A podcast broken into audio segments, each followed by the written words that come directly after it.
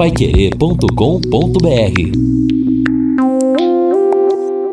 No Jornal da Manhã, Mercado Financeiro.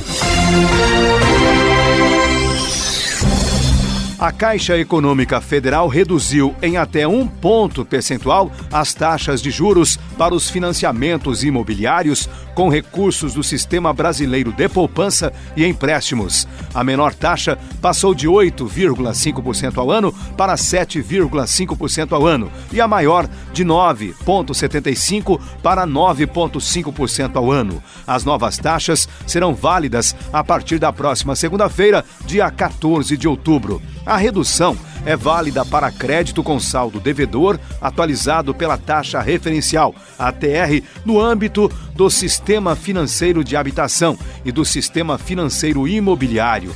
O Sistema Financeiro de Habitação é voltado para financiamentos de imóveis de menor valor e tem parte das unidades custeadas com recursos do FGTS, o Fundo de Garantia por Tempo de Serviço.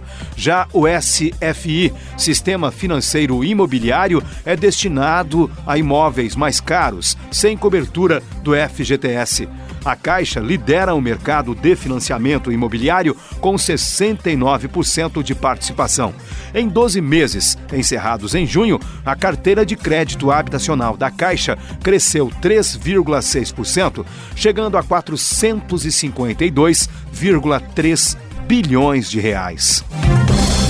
A intenção de compras dos internautas durante a Black Friday deste ano aumentou 58% em relação ao ano passado. Foi o que revelou pesquisa divulgada pelo Google na capital paulista, ou seja, São Paulo. Pelo menos 69% dos consumidores já sabem o que pretendem comprar e só estão esperando a oportunidade. O gasto médio dos consumidores deve ser de R$ 1.330. A pesquisa mostra ainda que 99% dos brasileiros já conhecem a data criada pelo comércio dos Estados Unidos, a Black Friday, Sexta-feira Negra, é uma mega promoção de vendas realizada na quarta sexta-feira de novembro. As informações são da Agência Brasil.